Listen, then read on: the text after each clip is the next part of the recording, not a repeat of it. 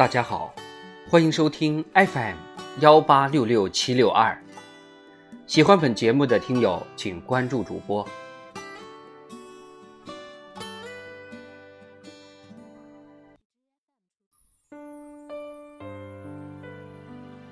纳兰词九，红颜知己。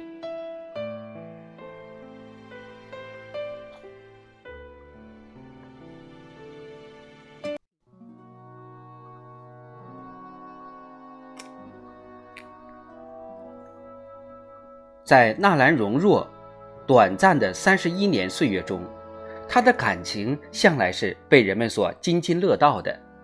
除了那位扑朔离迷的表妹，另外几位都是有证可考，原配卢氏、续弦关氏，还有妾室严氏。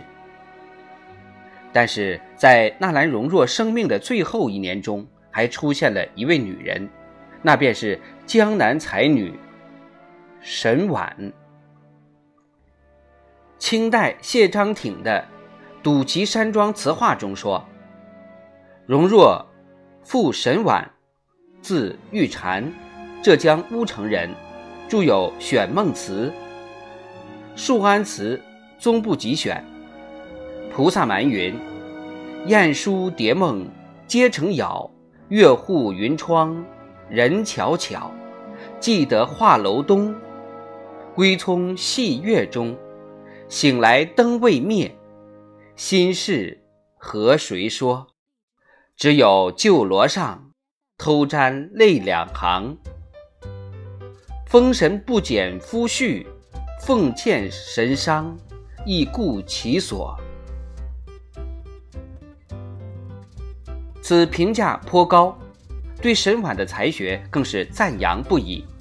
我们在电视剧《康熙秘史》之中，沈婉的真实身份是辅政大臣鳌拜没有血缘关系的女儿青格儿。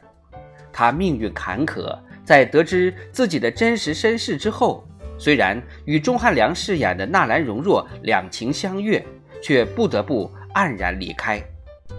后来在康熙南巡的时候，才与纳兰容若重逢，但有情人终成眷属。也不过在一起短短一年。当然，这是电视剧，其真实性无从得知。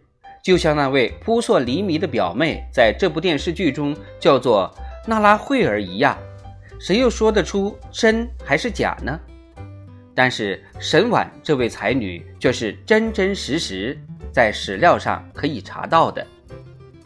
据说沈婉十八岁便有《选梦词》展现于世。纳兰容若遇见了选梦词，引为知己。后来在顾贞观等朋友的介绍下见了面，相互属意。沈婉便从此跟了纳兰容若。只是一年后，纳兰容若病故，他伤心之际，黯然回到江南，孑然一身。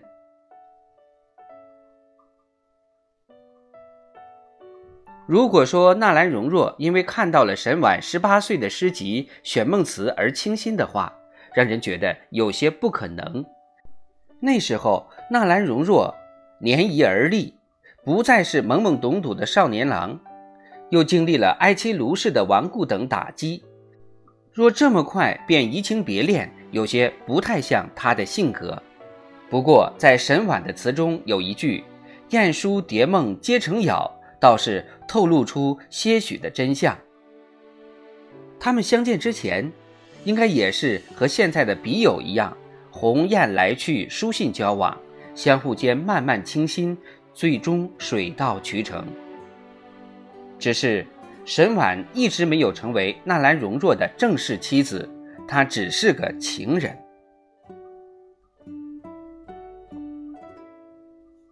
沈婉与卢氏、关氏、严氏不同的是，她是个名副其实的汉人。当时满汉不通婚，这就让她无法踏进明珠府。再加上并非良家出身，或者说，是类似柳如是、董小宛的身份，也让她只能和纳兰容若保持着一种没有名分的关系。纳兰容若把他安置在德胜门的外宅之内，两人才学相近，情人间的生活倒也旖旎风流。而从沈婉与纳兰容若的词中也看得出来，两人是互相拿对方为知己，相知相惜的。只是造化弄人，半年后纳兰容若突然病故，沈婉伤心欲绝，孤独无靠。只好含泪返回江南，留下一段让人扼腕叹息的遗憾。黄昏又听城头角，病起心情恶。药炉初沸短径清，无那残香伴侣恼多情。多情自古原多病，清净怜轻影。一声弹指泪如丝，殃及东风休遣玉人知。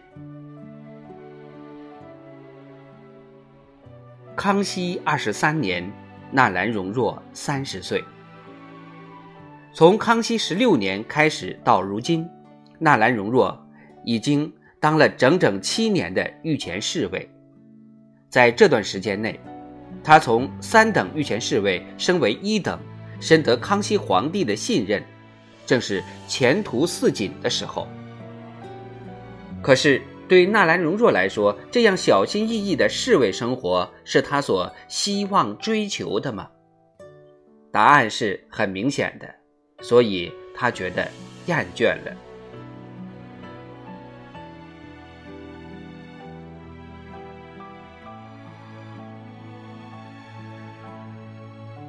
沈婉字玉蝉，江南乌城人。古人说：“仗义每多屠狗辈，由来侠女出风尘。”江南南秦明末清初确实出了不少有名的风尘女子，才艺双绝，貌美如花。其中最有名的应该是如今我们耳熟能详的秦淮八艳了。不管是吴梅村笔下的。洞窟六军俱缟素，冲冠一怒为红颜的陈圆圆，还是被后人穿凿附会为董鄂妃的董小宛，还有那风骨铮铮的柳如是，侠肝义胆的李香君，礼贤爱士、侠内俊增的顾恒波，常斋绣佛的卞玉京，擅长书画的马香兰，以及颇有侠气的寇白门。他们虽然出身低下，被世人看不起，但在当时国家危难的时刻，相比较一干明朝官员的贪生怕死，所谓文人的卑躬屈膝，这些向来被轻视、生活在社会最底层的女子们，却表现出了崇高的气节。这些能歌善舞、擅长诗画的女子的名字。也与当时诸多叱咤风云的历史人物联系在了一起，留下了浓墨重彩的一笔。她们虽然是青楼女子，却同样关心国家大事，与复社文人来往密切。其中，李香君、卞玉京、董小宛等人与明末四公子之间的风流韵事，也是一时的佳话。其中最有名的当属陈圆圆。古来才女总是与才子联系在一起的。沈婉虽然不像她的前辈们那么鼎鼎大名，但是在江南也小有名气，而且这名气传进了纳兰容若的耳朵里。若要用秦淮八艳中的人物来比拟的话，沈婉。应该相当于马来香，那秦淮八艳中唯一没有与明末清初那段政治与历史扯上关系，以善解人意、擅长诗词绘画而闻名的灵秀女子。对纳兰容若来说，她此时需要的不是寇白门之类的风尘侠女，而是沈婉这样善解人意、叫人见之愉快的女子。所以就在这一年底，纳兰容若纳了沈婉为妾。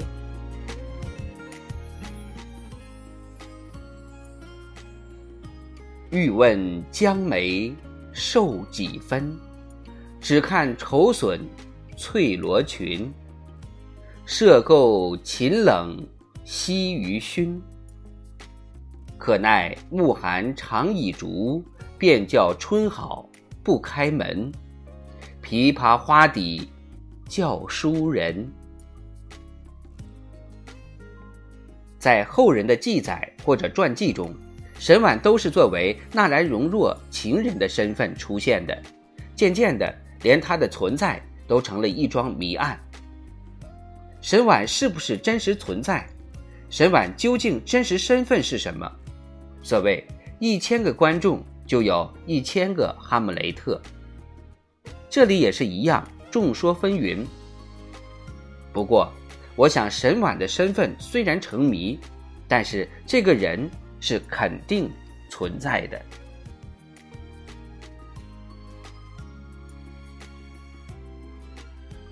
陈建龙正是为祝贺纳兰容若与沈婉的结合，写了这首。《疯人松》，佳人南国翠峨眉，桃叶渡江池，画船双桨逢迎便，细微见高阁垂帘，应是洛川摇臂，移来海上琼枝。何人解唱比红儿，错落碎珠玑，宝钗玉臂西浦戏，黄金川。腰凤齐飞，潋滟横波转处，迷离好梦醒时。这首词上半阙写婚嫁迎娶，下半阙写新婚燕尔，词句华丽，情真意切。对于好友的祝福，纳兰容若坦然地接受了。我们在电视剧《康熙秘史》中。曾经有这样一段：纳兰容若送青格尔一首词《采桑子》。而今才道当时错，心绪凄迷，红泪偷垂，满眼春风百事非。情知此后来无计，强说欢期。一别如斯，落尽梨花月又西。青格尔呢是电视剧里面杜撰的人物，身世迷离，后来远嫁耿精忠之子，三番之后便失去了踪影。纳兰容若随着康熙南巡下江南，无意中再度相见，那时候青格尔已经改回了自己真正的姓氏沈。取名沈婉。虽然是电视剧里的情节，也交代了沈婉这位纳兰容若生命中最后出现的女子的前尘往事。作为陪伴了纳兰容若最后岁月的沈婉，尽管也存在着不少的疑虑，但是相比于青格儿那位传说中的恋人，存在的证据就确凿得多。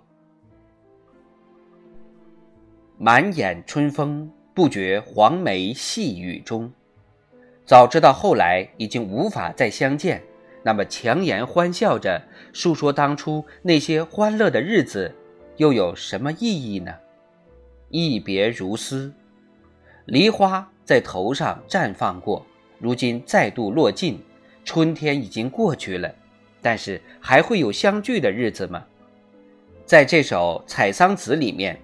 一句“而今才道当时错”，写尽多少无可奈何，写尽世间多少的不完满。